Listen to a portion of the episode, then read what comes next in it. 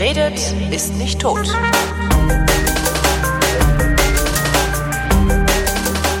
Willkommen zur ersten Ausgabe der Wissenschaft im Jahre 2019 mit Florian Freistetter. Und mit Holger Klein. Ähm, du musst mir was erklären. Und zwar habe ich, ich habe wieder mal nur, es, ist, es hat was mit dem Weltraum zu tun. Ja. Und ich habe einfach mal wieder nur die Überschrift gelesen und habe gedacht, das muss Florian erklären. Gigantische Schockwelle in der Andromeda-Galaxie entdeckt. Aha, schau an. Äh, wenn in so einer Galaxie eine gigantische Schockwelle ist, was macht die eigentlich? Also rüttelt's dann die. Planeten durch?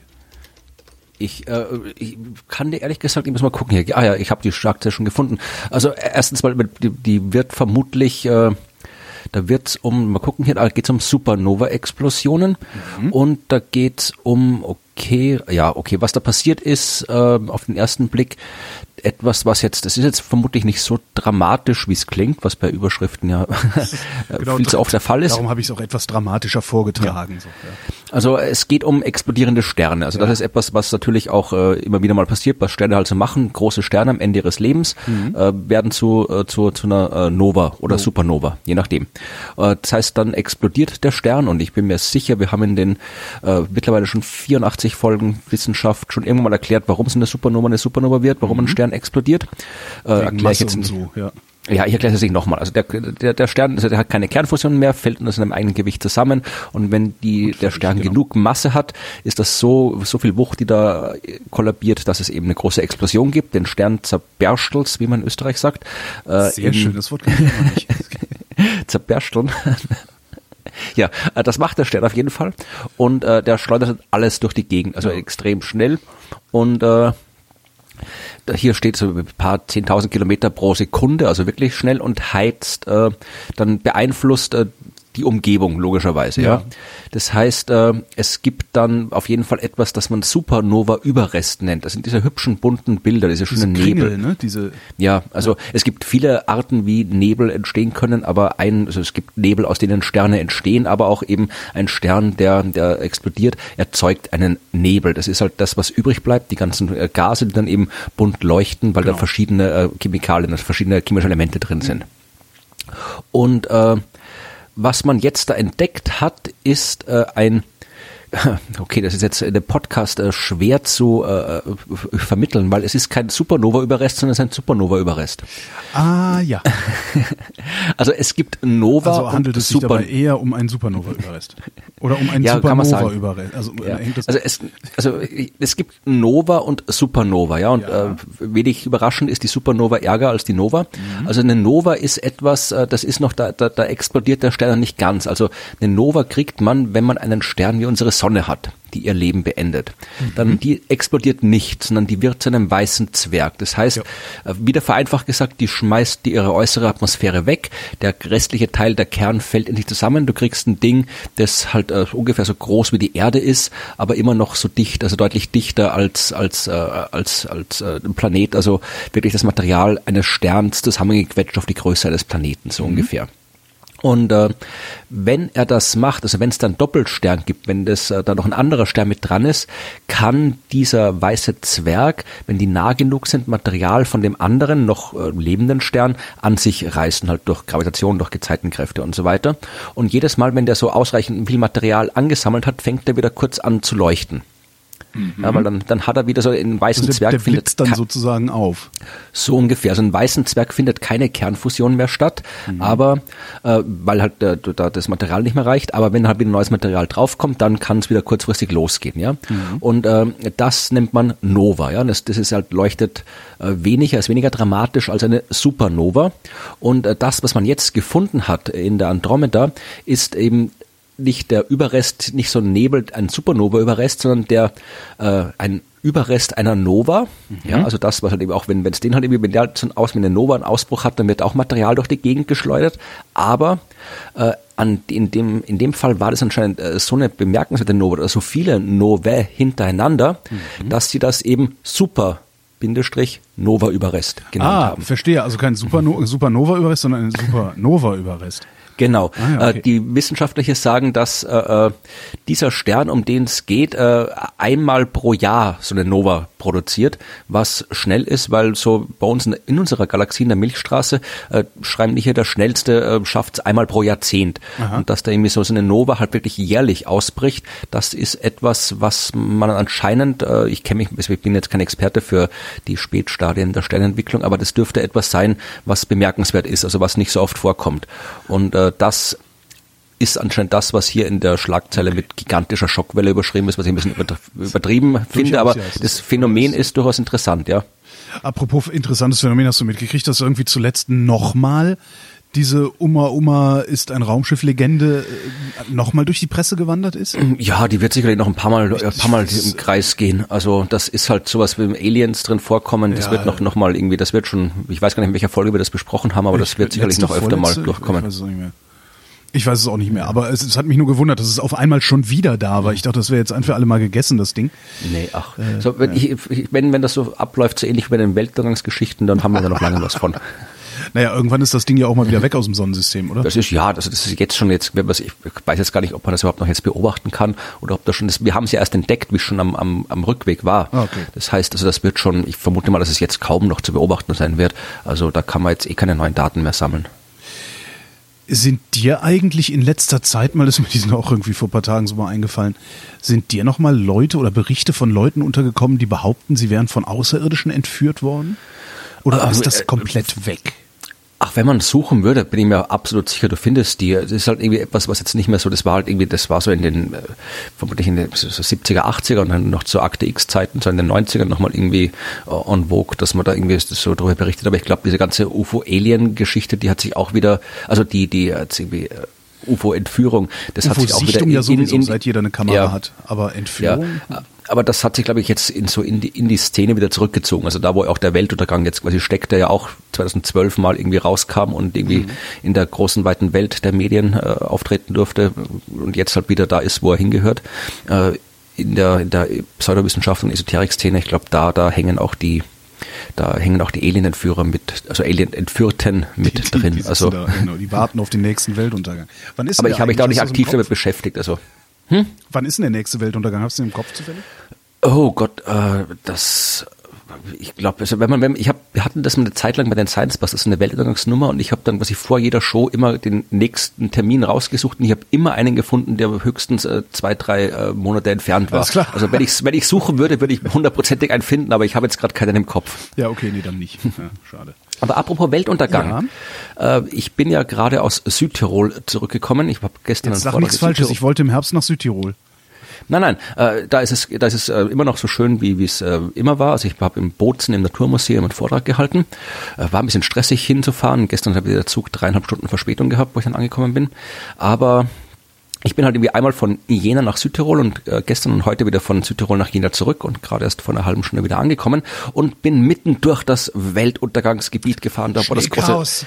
Genau, ja. Also es war tatsächlich, es ist so, es, man, in München war ein bisschen was, in Bozen war überhaupt nichts und aber dazwischen in Tirol war schon ordentlich Schnee, aber natürlich es waren jetzt nicht die Regionen, wo es wirklich so arg ist, ja. Also wo jetzt da hier die die äh, halt die, die äh, Leute, bei denen die halt so blöd sind, sich da irgendwo auf den Pisten abseits rumzutreiben, dann irgendwie verschüttet werden oder wo die, die Häuser äh, zusammenbrechen und Lawinen abgehen, da bin ich nicht durchgekommen.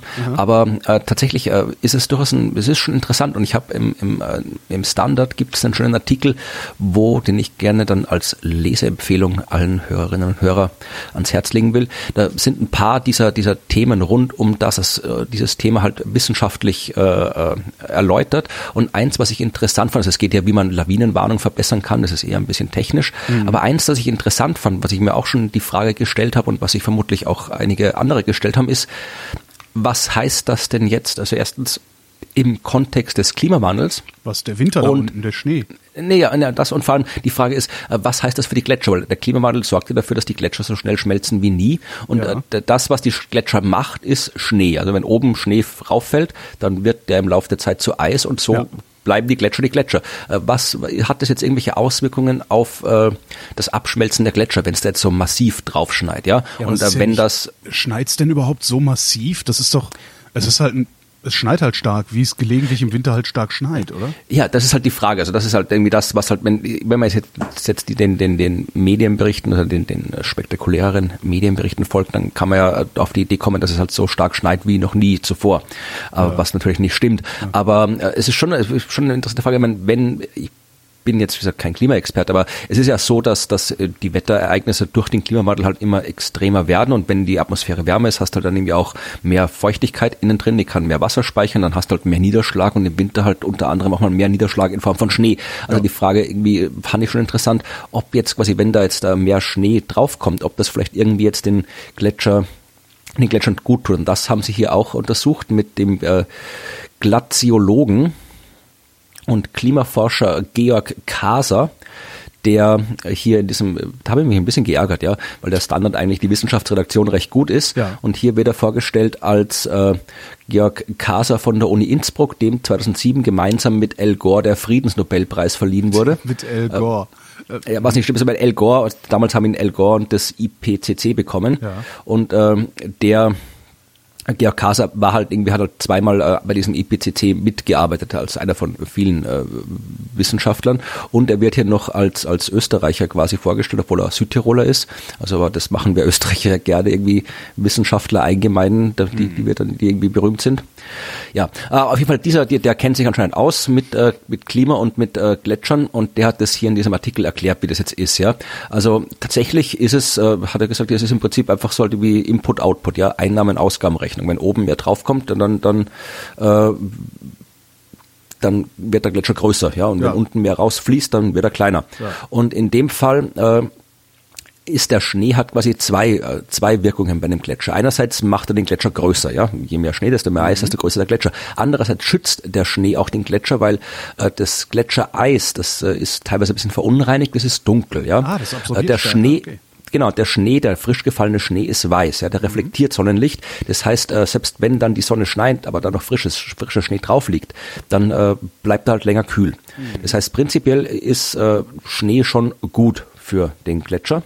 Aber der in dem Fall äh, hat er gemeint, äh, bringt aus zwei Gründen nichts. Äh, der eine Grund ist äh, halt äh, ist allgemein äh, wissenschaftlich gesprochen, dass eben die trotz des Klimawandels, also trotz dieses, dieses eventuell äh, stärker, es ist immer schwer, so ein einzelnes Ereignis auf den Klimawandel zurückzuführen ja, oder nicht, aber äh, selbst wenn jetzt quasi solche extremeren äh, Wetterereignisse auch im Winter häufiger sind, äh, wird das, ist das kein Ausgleich für die häufigeren, für, für die sommerliche Hitze, ja. Also es ist im Sommer äh, das, was im Winter eventuell, was jetzt passiert im Winter oder was eventuell auch in Zukunft im Winter passiert, reicht nicht aus, um diese ganzen äh, Rekordsommer auszugleichen, ja. ja?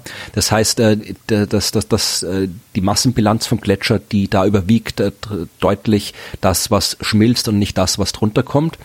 Und äh, das, äh, also der sagte, die, die, die, der äh, letzten, also im, im, im letzten Winter ist mehr Schnee gefallen als in diesem Jahr im mhm. Winter sagt er. Aber im August war es so warm, dass am Ende halt nichts gebracht hat, ja. ja. Und äh, also auch die, die Alpen sind so heiß im Sommer, dass auch die stärksten Winter da nichts mehr aus, äh, ausrichten können. Und für die österreichischen Gletscher, weil es natürlich ein österreichisch, in Österreich arbeitender äh, Glaziologe ist, der in einem österreichischen Medium interviewt wird, haben sie halt hier die österreichischen Gletscher nochmal nachgefragt. Und die sind halt in den Zentralalpen und das ist nicht die Gegend, wo es jetzt gerade momentan schneit. Ja, also da, da, da ist jetzt. Äh, da gehen die Gletscher sowieso passiert. kaputt gerade. Genau, es ja. Scheint ja sowieso nur in Bayern zu schneien. Also hier in Berlin ja. war gar nichts. Naja, in, in Österreich war schon, also in Deutschland, ja, in Österreich ist schon da schon ordentlich was los. Okay. Also David Hasselhoff ist eingeschneit.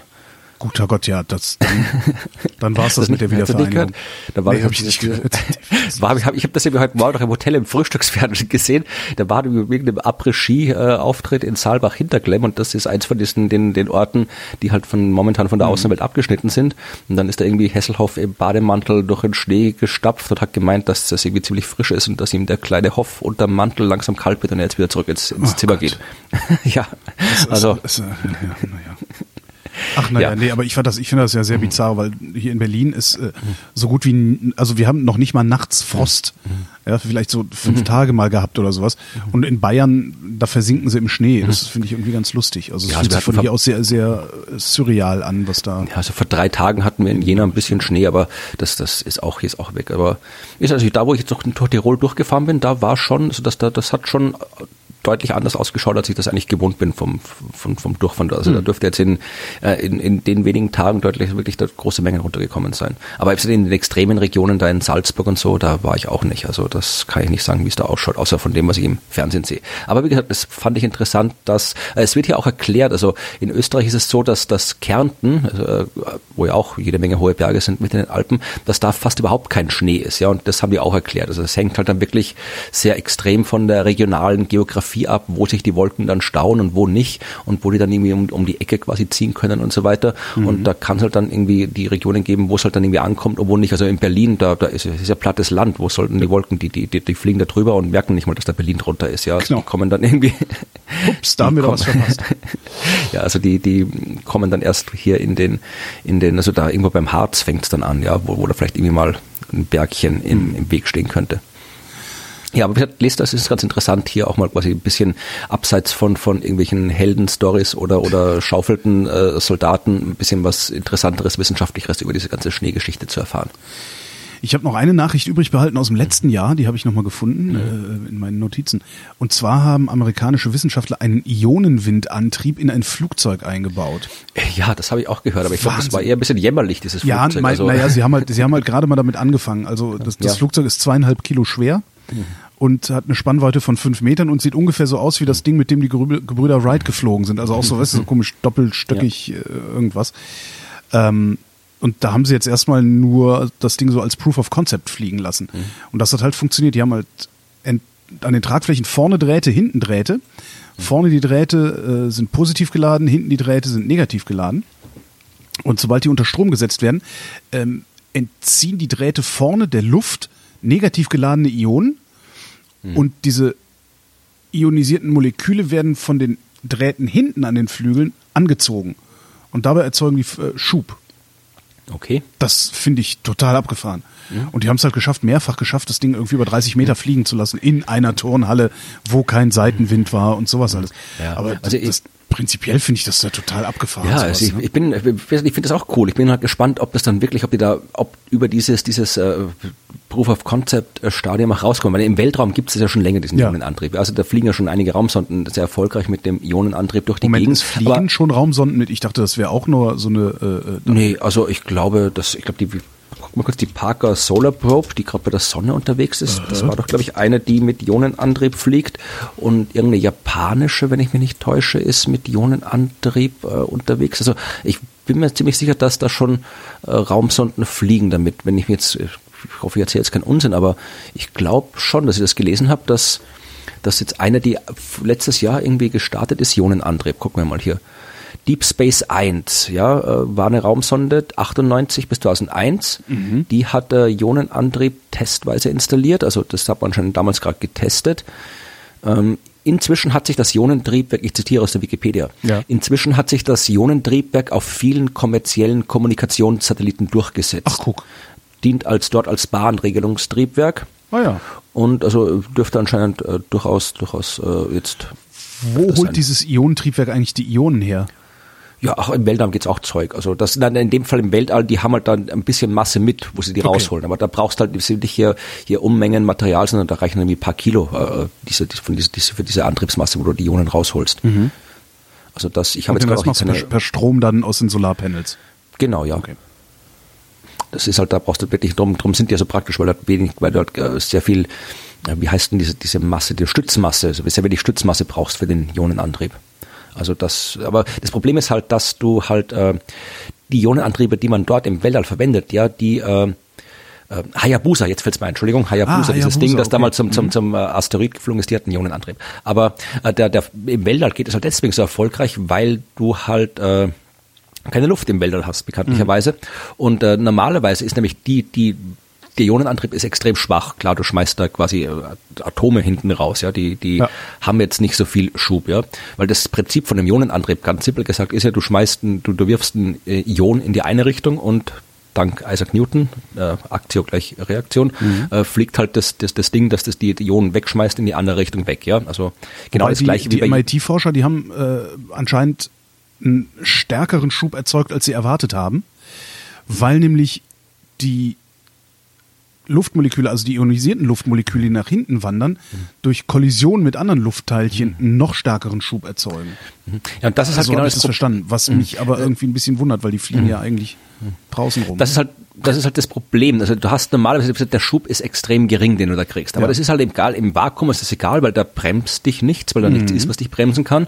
Und, du, und der, das, die Beschleunigung wird ja immer schneller. Wenn ich konstant beschleunige, dann bin ich irgendwann schnell genug für alles. Ja, das heißt, da, da kann ich die, die Beschleunigung auch eine kleine Beschleunigung konstant. Irgendwann bin ich bei Lichtgeschwindigkeit oder fast bei Lichtgeschwindigkeit. Ja, äh, das ist halt das Schöne am Vakuum. Allerdings, wenn du das in der Atmosphäre machst, dann hast du da eine Bewegung von der Luft. Die Luft bewegt sich. Also die Luftatome fliegen dann auch irgendwo hin und stoßen gegen dein Ding, was dich bewegt. Mhm. Und normalerweise ist die, die Bewegung der Luftteilchen, die Kraft, die die ausüben, die ist größer als der Schub, den du mit dem Ionenantrieb ja. hinkriegst. Also zumindest mit denen, die im Weltall rumfliegen. Das heißt, äh, das ist halt das Problem, warum du sowas eigentlich in der Atmosphäre nicht machen kannst. Und es wäre jetzt interessant zu wissen, ob das etwas ist, wo man technisch drüber kommt, ja, mhm. mit so einem Ionentriebwerk. Oder ob du doch dann wieder irgendwie, weil du musst ja halt irgendwie ein Ion ist halt ein Ion. Du kannst dann mhm. irgendwann vielleicht anfangen, immer schwerere Ionen rauszuschmeißen, aber wenn du Ionenantrieb. Ja, dann musst du gerade irgendwie ne? die Uran 238 oder irgendwie so, so, so Zeug da irgendwie hinten rausschmeißen, dass die schwer genug sind, die Teilchen. Aber nee, also das ist halt, ich kenne mich da zu wenig aus mit diesen äh, Ingenieur- und technischen Sachen, aber das ist halt das, wo ich eigentlich ein bisschen überrascht war, dass, äh, dass man da wirklich probiert, halt irgendwie hier so, so ein Flugzeug zu bauen. Ich meine, es ist natürlich, ja, es war jetzt irgendwie ein Proof of Concept, aber ich, ich bin ein bisschen skeptisch, ob das wirklich auch mit einem echten Flugzeug funktioniert, wo dann Leute drin sitzen können, weil das sind ja dann ganz, das sind ja nicht zweieinhalb Kilo, sondern deutlich mehr. Und ich wüsste nicht, wie viel Ionen du da hinten rauswerfen musst. Aber äh, vielleicht wird es ja immerhin so ein Ding, dass wenn du dann erstmal gestartet bist, was du ja wahrscheinlich dann mhm. weiterhin mit, mit Verbrennern, also mit Düsenantrieben machen wirst, dass du dann vielleicht im Reiseflug damit Sprit sparen kannst oder sowas. Keine ja, oder keine Ahnung, vielleicht machst du irgendwie so wilde Dinge, dass du irgendwie mit, mit, normalen Antrieb irgendwie ganz nach oben fliegst, wo keine Atmosphäre mehr ist und dann mit Ionenantrieb kurz mal da oben äh, wieder quasi am Rand des Weltraums einmal kurz mhm. um die. Erde rum und dann wieder runter.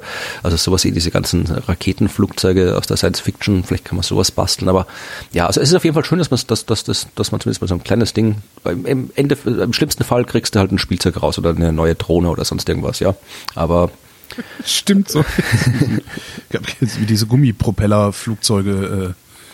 Äh, Gummipropeller, genau, was ja. rede ich denn? Die du weißt, cool. was ich meine. Diese, ne, ja, diese Flugzeuge, die, die, die wo, wo so ein Gummiband den Propeller aufgezogen genau, ja. Genau.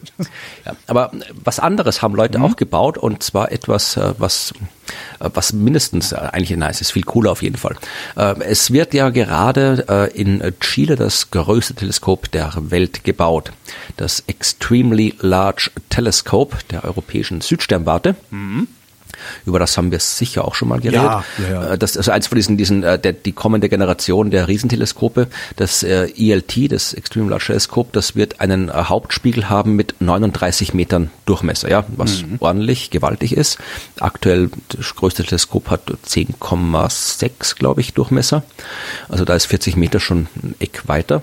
Und äh, also der, dieser Hauptspiegel, das, den kannst du natürlich nicht am Stück machen, ja, das geht nicht. Du kannst keinen 39 Meter Spiegel am Stück machen, das ist, der, der wird sich unter dem einen Gewicht verformen, verziehen. Du kriegst so ein enormes Gewicht nie irgendwie abgestützt, weil selbst äh, das geht halt nicht. Aber der, den wird zusammengesetzt aus Einzelteilen, ja, mhm. 800 Einzelteile.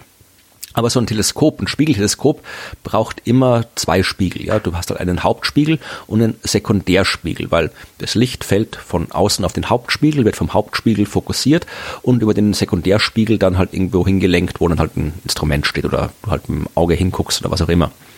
Und diesen Sekundärspiegel, der ist jetzt gerade fertiggestellt äh, worden. Der ist auch immerhin, der Sekundärspiegel ist äh, viereinhalb, also 4,2 Meter in Durchmesser, was eigentlich auch schon für ein Teleskop, äh, das wäre allein der Sekundärspiegel wäre schon ein ordentliches Teleskop, mit dem ja. du mit dem du vernünftige Wissenschaft machen kannst. Ja, ja. ja. Also äh, und dieser Spiegel, der ist tatsächlich am Stück gegossen und kommt aus Deutschland. Ja, also und wird dann auch am Stück dahin transportiert. Ja, ne, sie werden ja nicht auseinandersägen und dann äh, da wieder hinschauen. Also der ist, ähm, wie gesagt, äh, Schott in Mainz hat den gemacht mhm. und also wir haben auch Schott hier in Jena. Schott kommt ja aus Jena und die sind dann wahrscheinlich, wahrscheinlich haben, war das auch so, so wie Karl Zeiss ist vermutlich auch irgendwie Schott äh, während dem Kalten Krieg irgendwie aufgespalten worden in eine Ost- und Westversion. Und in dem Fall kommt jetzt hier Schottglas aus Mainz, haben das gemacht und äh, drei Tonnen schwer, obwohl er nur zehn Zentimeter äh, dick ist. Und dieser Sekundärspiegel, der äh, wird jetzt äh, gerade äh, verschifft. Ja, also der wird gerade jetzt hier nach nach Chile gebracht. Also der ist fertig, gibt es auch in dem Artikel, den wir verlinken, ein schönes Bild, wo er noch hier so, mhm. so, so richtig so glühend ausschaut, was er vielleicht gar nicht war, aber zumindest schaut er das auf dem Bild so aus. Und äh, ja, der ist, ist kein Glas, sondern Glaskeramik, aber halt äh, ja, jetzt fertig, wird jetzt nach äh, Frankreich äh, gebracht. Dort kommt äh, eine Silberschicht drauf, weil das mhm. Ding muss ja spiegeln. Und dann wird er äh, dann nach Chile gebracht, ja. Und dann irgendwann das Teleskop sollte so in den nächsten fünf bis sechs Jahren kann es fertig werden und dann wird er das, das tun, was das er macht. Das sind immer so, so ähm, ja frustrierende Zeiträume eigentlich, oder? So fünf bis sechs Jahre, das dauert halt irgendwie. So ja, mein, das Ding, ja, aber mein, angefangen zu bauen haben sie ja schon vor einiger Zeit. Ja, also das, das ist ja schon, ich glaube, der, der, der Spatenstich quasi, wo sie da diesen Berggipfel weggesprengt haben, das war. Ja, aber ich will, dass das ratzfatz geht, weißt du? Ich will, dass die sowas bauen ja. wie die Chinesen Flug, Flughäfen. Ja, so, zack, dann muss egal, halt, äh, Menschenleben, egal, komm. Ja, da musst du einfach nur genug Geld drauf werfen, dann geht ja. das schon. Aber ist halt nicht. Also man könnte das sicherlich auch schneller machen. Also nicht beliebig schnell, weil äh, du manche Sachen sind halt technisch vorgegeben, aber ja. wenn man genug Geld hätte, dann könnte man vermutlich auch ein bisschen schneller arbeiten, klar. Aber ist äh, äh auf jeden Fall so, dass das ELT wird, nimmt Gestalt an und wird fertig werden. Weiß man Wenn schon, er nicht runterfällt. genau, das ist da, darum meinte ich, und dann müssen die das dahin transportieren. Weiß man denn schon, wohin genau die gucken wollen? Also haben die, ich meine, die werden ja jetzt schon wissen, was sie sich als erstes angucken wollen, oder? Ja, aber als erstes, beim erstens machen die ein bisschen Kalibrierungskram, ja. Ja gut, da gucken aber, sie erstmal, ob, ob auf dem Mond Fußspuren sind. das wird nicht gehen, da ist er zu klein.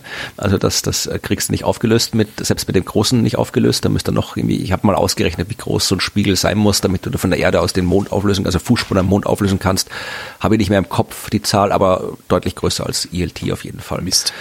Ja, also ne, was man macht, also im Prinzip ist es, es ist kein spezialisiertes Teleskop, es ist einfach ein, ein, ein All-Purpose-Teleskop. Also da, es wird vermutlich so laufen, also es wird mit Sicherheit so laufen, wie es auch jetzt läuft bei den Großteleskopen der europäischen Südsternwarte. Äh, du hast halt da äh, jedes Mitgliedsland, das sind ja eine Kooperation von vielen europäischen Ländern mhm. und, und auch nicht europäischen Ländern sind auch dabei. Und jedes Mitgliedsland hat quasi je nach, nach äh, Mitgliedsbeitrag, den sie zahlen, eine gewisse Quote an Beobachtungszeit, ja. die sie verteilen kann. Und äh, die Astronomen schreiben halt, da gibt es immer einmal, zweimal im Jahr gibt es halt Termine, wo du sagen kannst, ich will bitte das beobachten. Dann schreibst du einen Beobachtungsantrag, der wird eingereicht und dann wird halt von dem Komitee entschieden, ja, wer was jeder, beobachten darf. Wie bei jedem Großforschungsgerät, wo sie sich genau. kloppen, ja. Genau, also so wird es aussehen. Also du kannst im Prinzip halt mit dem ist ein optisches Teleskop, das halt, äh, wo du halt beobachtest im normalen optischen Licht. Ein bisschen Infrarot wird auch noch mitgehen wahrscheinlich. Und äh, du kannst halt da mit dem alles beobachten, was man halt so beobachten kann. Also ein, ein man wird jetzt äh, nicht hier äh, wird schon schauen, dass man das Teleskop dafür einsetzt für Dinge, die nur das Teleskop kann, sinnvollerweise, ja. Äh, was man machen wird, also was natürlich äh, das Thema ist, über das am meisten gesprochen wird, man wird äh, Exoplaneten direkt sehen. Oh. Und ähm, ja, also jetzt bevor wieder hier falsche Hoffnungen entstehen, man wird jetzt hier keine Bilder von irgendwelchen Kontinenten und Wolken, die da über die Oberfläche ziehen und so weiter. Also die Dinger werden nicht so ausschauen wie die Satellitenbilder der Erde. Definitiv nicht. Aber äh, also es werden Lichtpunkte sein. Du wirst einen Lichtpunkt sehen. Na, aber ja. ja, aber genau, das, das reicht uns schon. Ja, das reicht uns schon, weil bis jetzt von den paar tausend, viertausend irgendwas Planeten, die wir direkt, also die wir nachgewiesen haben, haben wir nur eine Handvoll direkt nachgewiesen. Also die allermeisten mhm. sind indirekt nachgewiesen, also über die Auswirkungen, die sie auf den Stern haben. Das heißt, wir Der wissen, Stern blinzelt, ja. ja, oder wackelt oder sowas. Also wir wissen, dass die da sind, aber wir haben sie nicht gesehen. Und sehen heißt Lichtteilchen registrieren, die äh, vom Stern über den Planeten, vom Planeten quasi reflektiert werden zu uns. Also Licht, das quasi den Planeten getroffen und von ihm in unsere Richtung gelenkt wird. Das Stell heißt ich mir sehen. relativ schwer vor, weil äh, ja, nein, das ist auch schwer. Weil in dem Moment, wo äh, der Stern, das, wo, wo, wo, der Planet das Licht des Sterns reflektiert, ist er ja hinter dem Stern. Nein, das ist ja egal. Also der, der Stern ist, er muss nicht hinter dem Stern sein, der kann auch irgendwie neben dem Stern sein. Ja, oder neben dem Stern, aber damit ist der Stern ja immer noch heller als der Planet selbst. Das ist das große Problem, ja. Also Sterne sind extrem hell, Planeten sind äh, nicht extrem hell, mhm. die sind auch sehr klein und sind nah am Stern dran. Äh, man kann das, es gibt so einen schönen Vergleich, den ich und andere bei dem hier immer, also immer gern verwenden. Das stimmt auch, wenn man es nachrechnet, halbwegs genau. Äh, stell dir vor, du sitzt in Hamburg und guckst mit einem Teleskop auf die Allianz Arena in München, mhm. auf einen der Flutlichtmasten und möchtest gerne eine Mücke sehen, die um diesen Flutlichtmasten rumschwirrt. Ja. Das ist ungefähr so runterskaliert genau die Aufgabe, die gelöst werden Ach, muss. Schande. Ja, deswegen haben wir es auch noch nicht hinbekommen bis mhm. jetzt, ja. Also die, die Fälle, wo wir Planeten direkt gesehen haben, waren immer Spezialfälle. Das waren Planeten, die weit entfernt vom Stern waren, meistens Planeten, die noch recht jung waren. Du willst ja in das die habitable die, Zone gucken. Ja, ja, also die Planeten, die waren auch noch recht jung, das heißt, die waren auch noch heiß, die haben wir auch im Infrarot sehen können. Mhm. Also das, die, die, die paar Handvoll, das waren Spezialfälle. Wir wollen natürlich, äh, im Idealfall wollen wir erdähnliche Planeten in der habitablen Zone nahe am Stern sehen. Und äh, das geht halt äh, mit dem, was wir jetzt haben, nicht. Da brauchen wir eben erstens größere Teleskope, dass wir eben mehr Lichtteilchen einfangen können. Also Teleskope eben wie das ELT und vor allem, äh, wir brauchen dann auch spezielle Technik, also du brauchst die adaptive Optik, die die ganzen Atmosphärenschwankungen äh, rausrechnet und du kannst dann, du brauchst dann auch so künstliche Verdunkelung, ja, also du rechnest dann quasi auch das Licht des Sterns noch mit raus und so. Mhm. Und äh, dann kannst du halt wirklich die Lichtteilchen vom Planeten in deinem Teleskop auffangen und das ist das, was man machen will, dann spektroskopieren. Ja, das heißt, du willst dann schauen, äh, wie viel äh, also die nach, nach einzelnen Wellenlängen aufspalten, weil du möchtest ja sehen, ist mit dem Licht was passiert, wenn es auf dem Planeten getroffen ist. Weil bei uns auf der Erde zum Beispiel passiert mit dem Licht was, ja. Zum mhm. Beispiel die Pflanzen, ja, die Pflanzen machen Photosynthese und nehmen sich für die Photosynthese einen Teil des Lichts, vereinfacht gesagt, raus. Ja. Äh, zum Beispiel das blaue Licht und das rote Licht, ja, ein Teil davon. Das grüne Licht nicht, ja, das reflektieren die Resen. Darum sind die Pflanzen auch grün. Oder auch das infrarote Licht, das reflektieren die auch. Und wenn du das anguckst, das von der Erde reflektierte Licht, dann siehst du halt, dass da viel Infrarot zurückkommt, wenig Rot, viel Grün, wenig Blau. Also du siehst quasi Strukturen, Biomarker nennt man das, die halt auf die Anwesenheit von Leben auf der Erde zurückzuführen sind. Das heißt, das Licht der Erde, das Licht, das die Erde reflektiert, schaut unterschiedlich aus, je nachdem, ob es da Leben gibt oder nicht. Und genau sowas wollen wir gerne bei anderen Himmelskörpern machen, weil wir dann herausfinden können, eben, wie ist deren Atmosphäre zusammengesetzt? Nur Haben die überhaupt eine Atmosphäre und so weiter? Wie sind die Bedingungen dort? Wie sind die Temperaturen dort? Das sind alles Dinge, die wir noch nicht wissen können, aber die wir dann wissen könnten, wenn wir so ein Teleskop haben, wie das, was gerade gebaut wird. Nur wie, wie filtere ich dieses Licht denn raus? Also wenn der Stern so hell ist, der über, also ich gucke jetzt mit, ich denke jetzt mit meinem normalen fotografischen Verstand. Ähm, wenn der Stern so hell ist, dann überstrahlt der ja alles und dann sehe ich ja das Licht des Planeten. Ja, da brauchst du einen, da brauchst steht. du einen brauchst du einen Doktoranden oder Diplomanten, die müssen sich dann so hinstellen mit dem Daumen gerade so vor den Stern halten, dass der abgedeckt wird. Nein, ähm, tatsächlich ist es, es, ist da komplex. Du einen Doktoranden, wie asozial kann man sein? Ja, ja. ja das so, so machen das die. Ja, ja, ist klar. Nee. Ich weiß, so machen die das. aber nee, also ich kann dir das im Detail nicht sagen. Äh, was man, es gibt verschiedene, weil das ist nicht mein Spezialgebiet, aber ich weiß, dass genau an diesem Problem, also das wird, da arbeiten schon viele Leute schon seit längerer Zeit dran, sich sowas zu überlegen. Du kannst äh, quasi sowas äh, erstmal so künstliche Sternfinsternis erzeugen, ja. Mhm. Das heißt, du kannst wirklich halt physisch die Dinger abdecken, ja. Da hast du dann wirklich in der Optik so ein Ding Ding, das halt einfach quasi davor fährt und äh, dann dir dein Ding abdeckt. Äh, dass sowas gibt. Dann geht das Ganze auch äh, natürlich äh, am Computer. Das heißt, du kannst äh, das Licht des Sterns beobachten. Zum Beispiel, wenn du, wenn du weißt, äh, dass der Planet zum Beispiel gerade hinter dem Stern steht, ja. ja. Wenn, wenn das sich, sich gerade von der Geometrie her ausgibt. Wenn der Planet hinter dem Stern steht und dann ist das Licht, das ich bekomme, zwangsläufig reines Sternenlicht. Ja dann habe ich quasi eine Referenz von Sternenlicht. Ja. Dann warte ich, bis der Planet neben dem dann Stern rechnest steht. du das einfach raus. Zum Beispiel, ja, also ja. so geht es auch. Man, kann es auch, in, das, sowas geht auch in Fällen, wenn der jetzt nicht gerade hinter dem steht. Es gibt ja noch, man kann das auch, auch, äh, wenn das Licht gemischt ist, man kann es dann auch auf andere Arten rausrechnen. Aber das sind so, das ist, ist es äh, ja, äh, kniffliger, kniffliger Kleinkram, so eine nervige Arbeit, ja. das zu machen. Aber äh, dass man weiß, wie das geht. Gucken wir mal auf die Erde. Ähm, ja, schwedische Wissenschaftler haben festgestellt, dass Bio-Lebensmittel schädlicher fürs Klima sind als konventionell angebaute Lebensmittel. Okay. Tada! So, Warum? jetzt kommen die ganzen Einschränkungen. Ähm, was sie gemacht haben, ist, sie haben sich äh, indirekte Auswirkungen von Bio-Lebensmitteln angeguckt, weil Bio-Lebensmittel anzubauen braucht mehr Fläche als konventionell angebaute Lebensmittel, ja, also okay. Getreide und sowas. Wenn du mehr Fläche für die gleiche Versorgung mit Lebensmitteln haben willst, also gleiches, gleichen Ertrag mit mehr Fläche, musst du mehr Wälder roden. Und wenn du mehr Wälder rodest, ist das schlechter für die CO2-Bilanz des gesamten Planeten. Also so haben die da drauf geguckt mhm.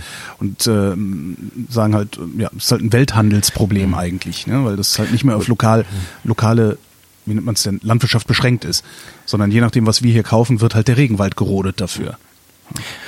Also was, was mich bei sowas natürlich mal sofort äh, auffällt, ist natürlich die Frage, wie wie, umfassend ist es natürlich gerechnet, weil du hast ja nicht nur, du musst ja dann, wenn du quasi äh, äh, musst du nicht nur die, den reinen Anbau und die Anbaufläche berücksichtigen, sondern auch die ganze Infrastruktur drumherum, ja? ja. Also wenn du jetzt quasi beim normalen, wenn du jetzt quasi, du hast vermutlich unterschiedliche äh, Düngemittel, die benutzt. Die Düngemittel müssen irgendwie hergestellt werden. Ja. Die, es muss irgendwo Fabriken geben, die diese Düngemittel herstellen, dann muss es Schiffe geben, ja, die, die Nummer, die die da machen, Gegend fahren und so weiter. Genau. Also das, die Nummer, ja. die die da machen, funktioniert auch tatsächlich nur, äh, da geht's halt um Entwaldung.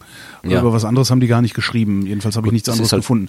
Und da, wenn du das aber anguckst, dann haben Bio-Erbsen einen 50 Prozent höhere Auswirkungen auf das Klima als konventionell gezogene Erbsen. Aber bei dem speziellen, bei, bei, dem, was den Wald angeht, muss man dann halt wieder sagen. Bei dem, was den Wald angeht, genau, genau. Macht dann wieder nicht so gute Schlagzeilen, aber. Eben, macht er nicht. Ja. ja. Aber fand ich ganz spannend, das auch mal so auszurechnen, weil ähm, im Grunde musst du solche Sachen ja auch so rechnen. Du kannst ja nicht einfach aufhören, irgendwo zu rechnen. Eh, natürlich. Du musst, das ist halt, das kannst du halt irgendwie machen, wenn du wie kleine, so, halt wie vor, vor, vor, was ich, 500 Jahren, halt wirklich so lokale Landwirtschaften genau. hast. Aber heutzutage ist das ja alles eins. Und dann musst du das irgendwie, musst du alles irgendwie mit, ja. mit berücksichtigen. Hast ja auch bei, bei ich finde das ja bei Automobilen immer so äh, ja. frappierend. Ne? Das ist, äh, stoßen zu viel CO2 aus oder zu viel Feinstaub aus oder irgendwie sowas. Also wracken wir sie ab und bauen neue. Mhm. Ja, berechnen aber ja nicht, wie viel der Neubau an CO2 und Feinstaub erzeugt. Ne? Ja. Wobei da der Feinstaub dann woanders erzeugt wird, vielleicht ist das dann besser oder so, weiß ich allerdings auch nicht. Ja, das ist halt im Prinzip, es sind halt irgendwie es sind höhere Schornsteine. Ja, das hat man ja. auch früher gemacht. Irgendwie, wenn die Umweltverschmutzung zu blöd war, hat man den Schornstein höher gemacht, dann genau. hat es den Dreck fünf Kilometer weiter geweht. Ja. Trotzdem haben sich alle gewundert, dass es Husten gibt, dass sie Husten haben. Ja. Ja, reden wir über was Positives. Ja.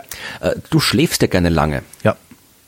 Und äh, wenn du jetzt in Österreich leben würdest, könntest du äh, dein Langschläfertum äh, politisch äh, ideologisieren und politisch motivieren. Auch das kriege ich auch so hin, aber erzähl mal, wie du es machen würdest. nee, also äh, eigentlich, um die Wissenschaft wieder zu, zu äh, da reinzubringen, es geht um Leute, die, wenn ihr am, am Montag, falls es am Montag schon äh, ausgestrahlt ist, am Montag, oh. dem 21.01., mhm. äh, da sollte man früh aufstehen, denn da gibt's eine totale Mondfinsternis. Ja. Also die fängt um 4.34 Uhr an. Habe also. ich extra nicht in meine Notizen genommen, weil ich noch gar nicht weiß, ob ich das Ding Montag ver schon veröffentlicht yeah. habe. Aber jetzt veröffentliche ich es einfach sofort, ist dann auch egal. ja, das passt eh gut, das ist, das habe ich auch nichts dagegen. Also, äh, wenn, also am Montag könnte gerne Frühaufsteher sein, aber man muss sich sagen, in Öster Österreich hat es geschafft, jetzt die Debatte äh, Frühaufstehen oder länger schlafen äh, politisch, ideologisch aufzuladen. Ach echt, anhand und, dieser äh, Mondfinsternis? Ja, Nein, nicht anhand dieser Mondfinsternis. Äh, die war nur, weil ich jetzt irgendwie hier die, äh, das mit dem Frühaufstehen quasi, hat mich an die aktuelle Debatte erinnert und die wollte ich wegen ihrer Absurdität jetzt hier auch nochmal kurz erwähnen. Stimmt. Wir haben ja einen, wir haben ja in Österreich einen Bundeskanzler, der, ja, sowas, oder sowas ähnliches. Kinderkanzler. Also, ein Kinderkanzler, ja, der wirklich, der, der, der, der ist so, so absurd, der Mensch. Also, der Kanzler, Kanzlerkind, Kanzlerkind Sebastian, ja. ist das, das ist dann immer, wenn, wie früher beim, beim, beim Kamerakind, das ist dann immer so ein Rahmen Rahmen drum. Irgendwie. Ja, also wirklich, ich meine, der, der, der, ist wirklich, ich meine, der hat in seinem Leben nichts anderes gemacht, außer äh, äh, Kanzler zu sein. Der hat, kam aus der Schule und der, der nächste Job war Kanzler. Ja, also äh, der hat äh, dazwischen hat er studiert, aber nicht abgeschlossen und dann ist er im Wesentlichen direkt ja. danach äh, halt irgendwie Partei, irgendwo muss er, so, irgendwo junge, muss er Volkspartei und alles. Ja, der war halt in diversen Parteien. Irgendwo junge, muss er zwischendurch noch gelernt haben, große Töne zu spucken, weil ich meine, Österreich hatte ja zuletzt den EU-Vorsitz und was hat er nicht alles erzählt, was er alles machen will, wenn äh, Österreich den EU-Vorsitz hat und was hat er gemacht? Praktisch nichts. Ja, aber er erzählt ja auch nichts. Ich meine, das ist irgendwie, das ist ja auch in Österreich ja auch der, der Schweigekanzler, weil er sich halt, er sagt halt nichts. Also zu jedem, jeden widerlichen, rechtsextremen äh, Äußerung der, der seines Koalitionspartners sagt er nix. Also genau. Äh, wenn er was sagt, dann eben sowas wie jetzt. Jetzt ging's momentan, jetzt haben sie gerade eine kurze Pause gemacht beim, bei der, bei der ganzen irgendwie auf Flüchtlinge hinhauen, sondern jetzt geht's um arme Leute. Ja. Äh, jetzt ist in Österreich soll die, die Mindestsicherung gekürzt werden. Mhm. Und äh, weil äh, damit halt äh, äh die, weil ja die ganzen Ausländer das kriegen, ja. ja, ja. Äh, was natürlich nicht stimmt, ja. Aber äh, ich meine, die, die Wähler müssen sich darauf verarscht fühlen, oder? So, wir wollen, dass die Ausländer rauskommen. Ja, hier habt ihr erstmal Sozialabbau. Ja, was machen die das? Und dann, dann hat er gesagt, also bei, bei einer, äh, bei einer, die Regierung hat eine Klausur gemacht ha? und äh, hat, im Rahmen bei der Eröffnung hat er gesagt, es, in Österreich wird gerade gestritten zwischen, in, in Wien äh, wird ja gewählt glaube dieses oder nächstes Jahr. Mhm. Und Wien ist halt noch so, äh, Wien ist äh, rot-grün regiert ja. halt, und halt damit der Feind von, von äh, der, der Bundesregierung logischerweise. Und äh, jetzt gibt's halt immer so einen Kampf Bundesregierung gegen Wien. Und äh, in Wien hast du natürlich auch die, die höchste Arbeitslosenquote und so weiter, weil halt Wien hat, da wohnen halt einfach irgendwie 30 Prozent aller Österreicher, ja, genau. oder 30 Prozent aller Menschen in Österreich leben und ist auch die einzige Großstadt. Jedenfalls hat er gesagt, äh, äh, ich zitiere jetzt Sebastian Kurz, ich glaube nicht, dass das eine gute Entwicklung ist, wenn immer weniger Menschen in der Früh aufstehen, um arbeiten zu gehen und in immer mehr Familien nur mehr die Kinder in der Früh aufstehen, um zur Schule zu gehen. Ja, also die, die, was ich, Langschläfer, also die Arbeitslosen sind alle faule Langschläfer im Wesentlichen. Ach so, ich habe daraus ja. gehört, dass die Kinder nicht mehr so früh zur Schule müssen. Ja, nee, es ist ja, du, du, haben die anderen nicht gehört. Also im Wesentlichen geht's halt dann, die, die Leute sind halt, die ganzen Armen sind faule Langschläfer, ja, und deswegen sind sie arm. Mhm. Das ist halt, passt doch im Wesentlichen zur der ganzen Rest der Ideologie. Das ist ganz ja, interessant. Da, in der Bundesrepublik Deutschland äh, hat es die SPD und die Grünen gebraucht, um diese Parolen zu verbreiten. Ne? Ja, ja der, bei uns hat das noch seine Ordnung, bei uns machen das die Richtigen, ja. äh, jedenfalls hat sich dann, haben sie dann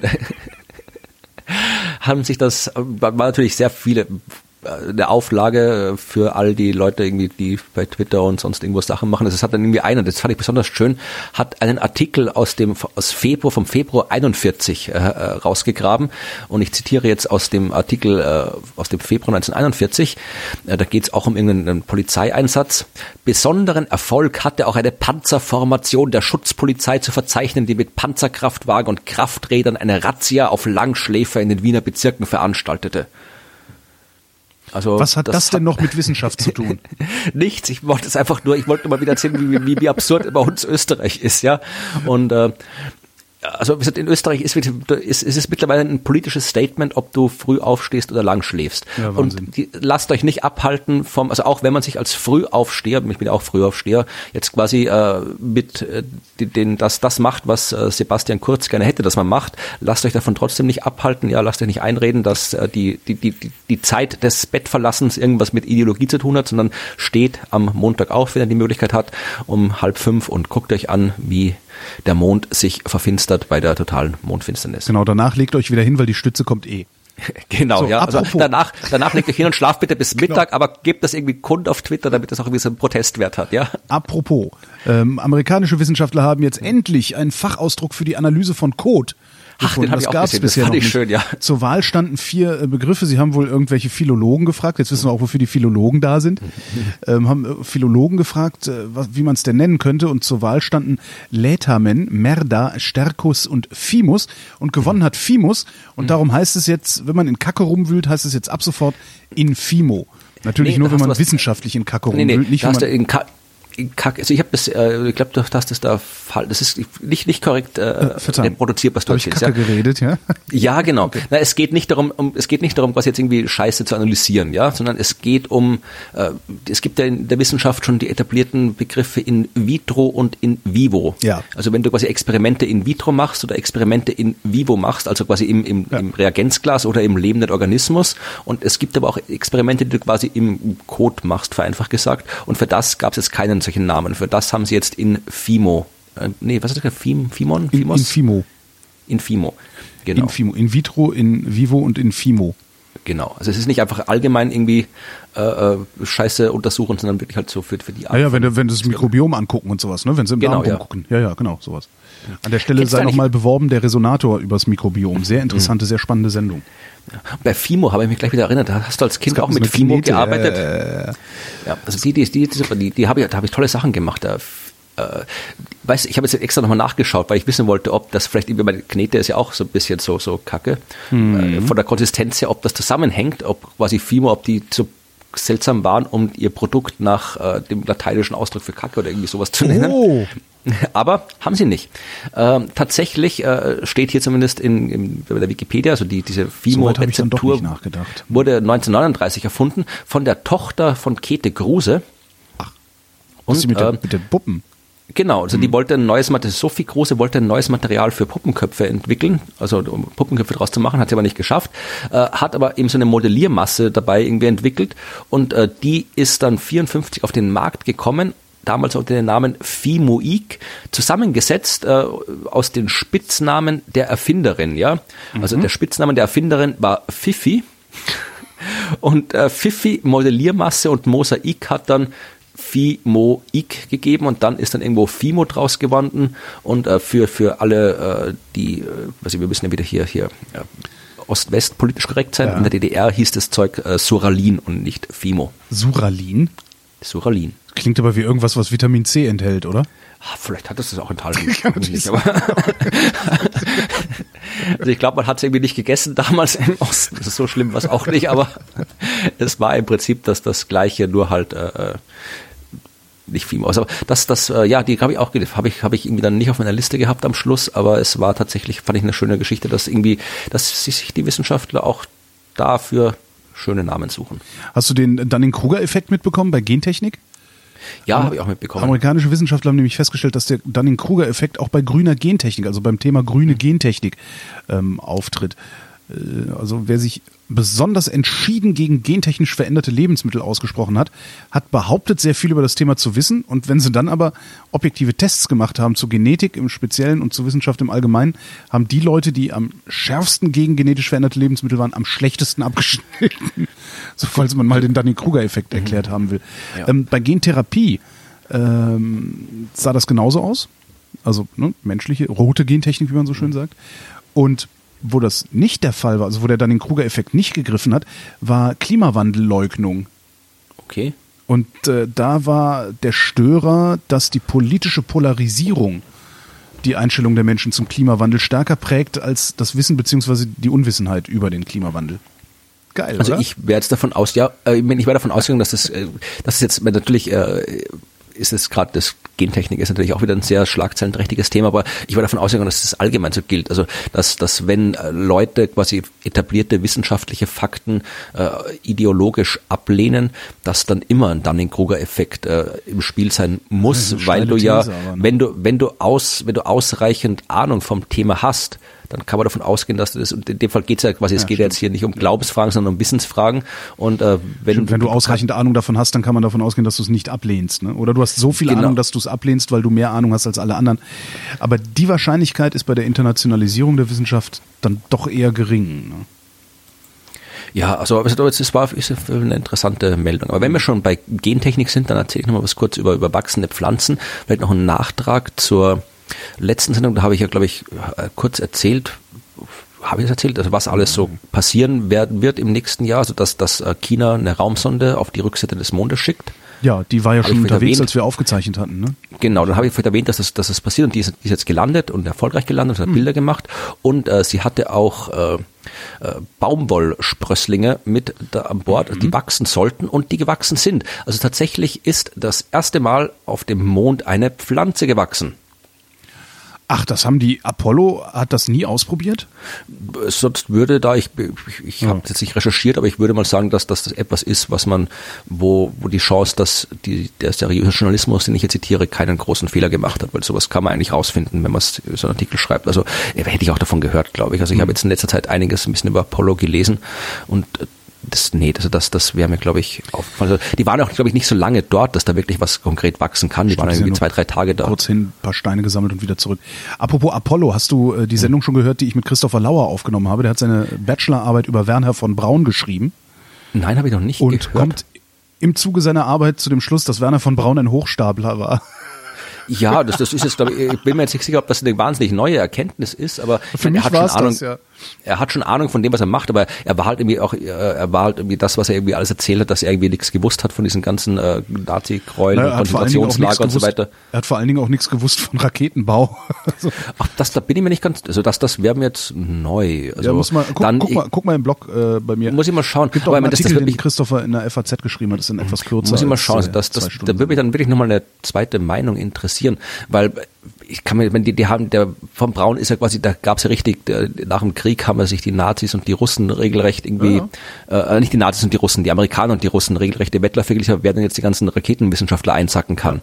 Und äh, haben sich da die Raketenteile und äh, die, ich glaube kaum, dass die Amerikaner, die, die wenn vom Braun wirklich nichts auf die Reihe gebracht hätte, dass sie ihn dann so lange behalten hätten, weil es gibt andere, zum Beispiel einer aus Thüringen, äh, Arthur Rudolf hieß der Typ, der auch wirklich einer von den führenden Raketenkonstrukteuren war und auch äh, ideologisch absolut bedenklich. Äh, den haben sie im Wesentlichen, äh, der hat da mitgebaut und sobald halt die Rakete auf dem Mond war, haben sie ihn dann äh, angeklagt und rausgeschmissen. Mhm. Mehr oder weniger, ja. Und äh, wenn, ich glaube kaum, dass die, also die, die haben ich die mir da nicht so sicher. Nicht gebraucht also die, hätten. Das ist, äh, wir haben das in der Sendung auch erörtert und wie immer erinnere ich mich nicht mehr so sehr so gut daran, äh, warum die Amis den, Werner von Braun überhaupt dann äh, reingeholt haben. Und äh, die Erklärung war, jetzt kriege ich es natürlich nicht mehr zusammen, weil ich schon wieder viel zu viele andere Sachen zwischenzeitlich aufgenommen habe. reingeholt haben sie sie, weil sie halt irgendwie alle wollten ja, die Raketentechnik haben. Die Deutschen waren damals die einzigen, naja, die Werner von Braun hat halt geschafft, haben. Werner von Braun hat halt geschafft, ähm, sein Team um sich zu scharen und ja. hat gesagt, ihr kriegt uns nur zusammen. Genau, ja. So, und jetzt ist halt die Frage, ob äh, sein Team nicht alleine dafür, dass er die Leute vor den Russen bewahrt hat, mhm. ihm dafür so loyal war, dass sie ihn nie haben auffliegen lassen. So, das also du brauchst, ja immer, sein, du brauchst ja. ja immer kompetente Menschen in der Firma, die mhm. dann irgendwann sagen, hier Moment mal, der Chef hat überhaupt keine Ahnung. Mhm. Und möglicherweise das kann natürlich sein. Hat äh, Werner von Braun da einfach Schwein gehabt, dass seine Mitarbeiter aber, ihn aber, haben. er und halt sein Team dann oder wer auch immer, die haben ja, die, die, es gab ja damals auch bei den ersten Versuchen von den Amerikanern einen Satelliten ins All zu kriegen, da gab es ja zwar auch so parallel halt quasi die, die, äh, die äh, Navy, glaube ich, und dann halt das Team vom äh, Braun haben parallel gearbeitet und die Amerikaner haben, wollten halt nicht zuerst, dass die Navy das macht, ja, aber die wollten mhm. sagen, okay, das soll schon irgendwie unsere sein. Und erst als deren äh, Satellit halt, äh, die Rakete ist natürlich zwei Meter hoch, da gibt's tolle, tolle Bilder, also die kommt irgendwie drei, vier Meter hoch und dann bumm, knickt sie um und fällt um mhm. und das war halt dann, dann, dann erst dann haben sie dann vom Braun ranlassen und der hat dann den ersten amerikanischen Satelliten hochgeschickt. Und ja, aber zu, vorher hat er vorher hat er halt auch Kriegswaffen gebaut, ne? Also Raketen natürlich für, für Krieg gebaut, ne? Also ja klar. Das, das ist der und, und irgendwie die Leute aus Konzentrationslagern, Zwangsarbeiter angefordert. Also ja. wer sich für das Thema interessiert, soll unbedingt mal nach äh, nach Usedom, nach Peenemünde gehen. Da steht äh, dort V2. Wo, hm. da, ja und vor allem steht da auch in, in diesen Bereich, das ist ein sehr, sehr, sehr interessantes äh, Museum, ja. wo das alles genau erklärt wird, wo auch wirklich äh, auch diese ganzen äh, äh, Zwangslager, die ja dann irgendwie hier das äh, Mittelwerk Dora, was mhm. hier in äh, Thüringen war, also das ist da alles sehr, sehr eindrücklich. Ja, und, ich, war da, ich war da kürzlich. Mhm. Wann waren wir denn da? Anfang Dezember waren wir da. Mhm. Hatten sogar noch einigermaßen Glück mit dem Wetter. Was ich ganz schön fand, war auch insgesamt die Dokumentation da über Raketenforschung und wie das angefangen hat und wie das eigentlich erstmal nur zu ja, Entertainment-Zwecken auf irgendwelchen Feldern gemacht wurde und Eintritt verlangt mhm. wurde und sowas. Also ja, das war das ist ein schönes Museum. Ja. Fand ich schön dort. Aber wenn wir gerade bei äh, zweifelhaften Wissenschaftlern sind, dann auch noch eine kurze Meldung. Du kennst sicherlich James Watson, oder? Nicht der von Sherlock Holmes? Ich wollte gerade sagen, nee, der hieß John, ne? Verdammt, siehst du, ja, genau. jetzt ist mein Gehirn kaputt. Wer ist das? James Watson, äh, einer der Entdecker der DNA-Doppelhelix. Ah, okay. Ja, äh, also durchaus äh, eine wirklich relevante wissenschaftliche Leistung, obwohl mhm. natürlich auch da wieder die Diskussion ist, äh, dass ja damals, die haben ja damals Watson und wie hieß der zweite Crick? Crick und Watson waren es die zwei, glaube ich, ja. Genau, die haben den Nobelpreis bekommen. Genau, Watson und Francis Crick, äh, 62 und haben den Nobelpreis bekommen. Und äh, das ist auch wieder mit äh, Rosalind Franklin, äh, eine Biologin, die eigentlich mit denen zusammengearbeitet hat, weil ich mittlerweile auch die Wissenschaftshistorik äh, sagt, dass die eigentlich mindestens genauso viel beigetragen hat bei der Arbeit, wenn nicht sogar mehr als die beiden anderen, aber halt als Frau halt wie so oft vom Nobelpreiskomitee übergangen worden ist. Übersehen. Aber ja, ja nicht übersehen, sondern übergangen, kann man sagen. Also das, das ist aktiv, ne? Das passiert aktiv, oder? Ja. ja. Äh, will ich jetzt, kann ich jetzt nicht so äh, sagen, aber ja, doch, schon, alles Schweine da. Ja. So, ist halt, es haben auch viele, haben auch viele andere, haben auch, ja, du wirst nie einen Nobelpreis kriegen. Nee. Jetzt ist vorbei. Höchstens nee, aber es ist halt, es ist halt, ist halt oft genug vorgekommen, es hat wirklich sehr viele Frauen, Lise Meitner, ja, äh, Vera Rubin, so viele Frauen, äh, die äh, Jocelyn äh, Burnell, also so viele Frauen, die eigentlich wirklich äh, Nobelpreiswürdige Arbeit gemacht haben, haben es halt nie bekommen. Aber es ist ein ganz anderes Thema. Äh, es geht darum, dass Watson, äh, James Watson, der noch lebt, äh, 90, ist er 90? 90 Jahre ist er alt, ja. Der hat jetzt äh, mittlerweile äh, hat seine ganzen äh, Ehrentitel seiner Uni verloren, auf der er gearbeitet hat. Also die ganzen, äh, wow. was war er, Ehren, Ehrentreuhänder, Profes, Professortitel, ist alles aberkannt worden, ähm, weil er ähm, wiederholt. Doppel, Doppelhelix gar nicht gefunden. nee, weil er wiederholt äh, äh wirklich also massiv rassistische Äußerungen getätigt hat. Also das hat er schon früher gemacht, äh, ist damals schon, also 2007 ist er dann schon quasi, hat er schon, war er Kanzler, seine Kanzlerschaft ist das heißt, er schon er ist kein worden. schlechter Wissenschaftler, er ist ein Arschloch. Ja, also es ging darum, also er hat, was er gesagt hat, war äh, 2007 in der Sunday Times hat er es gesagt, äh, da ging es um die Aussichten Afrikas für die Zukunft und er hat gesagt, ja, äh, dass die sind eher düster, weil, und das ist jetzt ein Zitat von ihm, ja. unsere Sozialpolitik basiert auf der Annahme, dass ihre, also Afrikaner, dass ihre Intelligenz die gleiche ist wie unsere, äh, während das aber nicht der Fall ist. Ja, mhm. alle Menschen, die mit schwarzen Mitarbeitern zu tun haben, wissen, dass das nicht stimmt. Also dass Schwarze und Weiße gleich sind. Also er geht, er ist halt der Überzeugung, dass äh, der, der, der genetische Unterschied, also dass das quasi Schwarze genetisch dümmer sind als Weiße. Geil. Was, ja. Und dafür ist er damals natürlich schon, schon äh, zu Recht kritisiert worden. Und dann hat er dann, hat, er hat dann quasi, er hat es dann wieder schriftlich widerrufen und mhm. hat dann quasi ein paar von seinen Ehrentiteln behalten, aber dann jetzt demnächst vor gerade vor kurzem. Ich finde immer so wieder interessant, wie, wie kann man sowas schriftlich widerrufen? Äh, das mhm. ist doch, du hörst doch nicht auf, sowas zu denken, nur weil du es jetzt gerade dann mal, nur weil du gerade damit bedroht wirst, deinen Job zu verlieren. Das ja, das, das, ich meine, sein Job, der, der braucht doch keinen Job mehr, der Mann. Also das, das, äh, der, ja. Ja, aber da geht's ja um Reputation, da geht's ja, ja.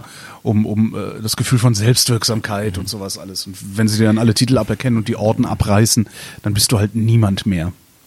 Ja, also aber da gibt ich habe damals, ich habe mal im Standard äh, vor langer Zeit mal einen Artikel darüber geschrieben. Also äh, es gibt einen ganzen Schwung Nobelpreisträger, die halt irgendwie äh, nur weil man nur weil man einmal irgendwie was Kluges, äh, Geniales gemacht hat, heißt es ja nicht, dass man im Rest des Lebens irgendwie ein Volldepp sein das ist kann. Nochmal dieser Vitaminspinner. Äh, war das ja, Pauling? Linus Pauling, ja, Linus genau. Pauling, ja, ja, genau. Der hat irgendwie, dass Vitamin C Krebs heilen kann. Oder dann, äh, es gibt den äh, Brian Josephson, äh, Nobelpreis für Physik, der irgendwie Telepathie und Telekinese erforscht. Äh, es gibt den, den, den, den äh, Iva Gieber, der auch äh, Quantenmechanik einen Nobelpreis bekommen hat und der aber seit, seit äh, Jahren durch die Welt fährt und allen erzählt, dass der Klimawandel nicht stattfindet. Und äh, ja, auch.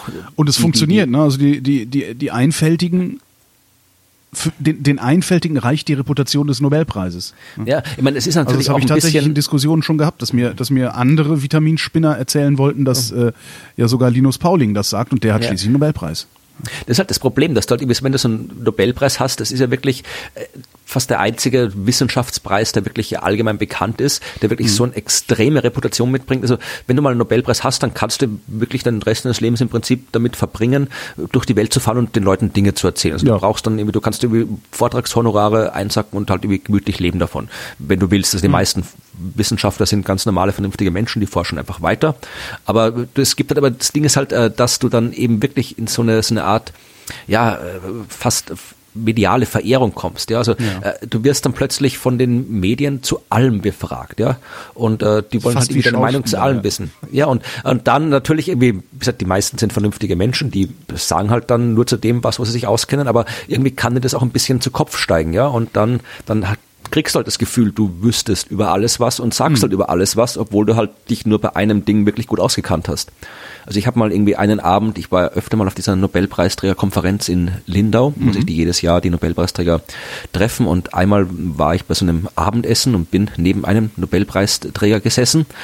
Weil ich gerade, ob ich den jetzt erlebt noch, ob ich den noch namentlich nennen soll. Ja, lass mal. Also er ist, also er, er, ist einer, der auch ab und zu mal im, im, in, in popkulturellen Sendungen aufgetaucht ist und der war ungefähr so, wie er da dargestellt worden ist. Also er hat mir im Wesentlichen den ganzen Abend lang die Welt erklärt. Also gesagt, irgendwie, wie, wie, er hat mir auch erklärt, wie Österreich zu sein hat und alles. Also das ist irgendwie ja, also das kann wirklich sein, dass du quasi dich, dich, dich halt dann irgendwie verlierst in der Aufmerksamkeit und glaubst du, du hast Ahnung von allem, obwohl du es nicht hast. Also da gibt's ein paar und Watson, der, okay, der war vielleicht immer schon ein bisschen Rassist, weil sonst macht man sowas nicht auf die Art und Weise wiederholt, aber dem ist halt, ja, der ist halt jetzt äh, auch äh, vernünftigerweise von seinen akademischen Ämtern ja. entfernt worden. Kanadische Wissenschaftler haben festgestellt, das passt jetzt auch so ein bisschen, dass Männer sich stärker an Schmerzen erinnern als Frauen. Die haben okay. sich das äh, sogenannte Schmerzgedächtnis angesehen. Ich weiß nicht, ob du es kennst. Das ist, äh, wenn du mal irgendwo einen Schmerz hattest, können äh, mhm. Spuren in den Nervenzellen und auch in den Rückenmarkszellen und im Gehirn übrig bleiben von diesen Schmerzen.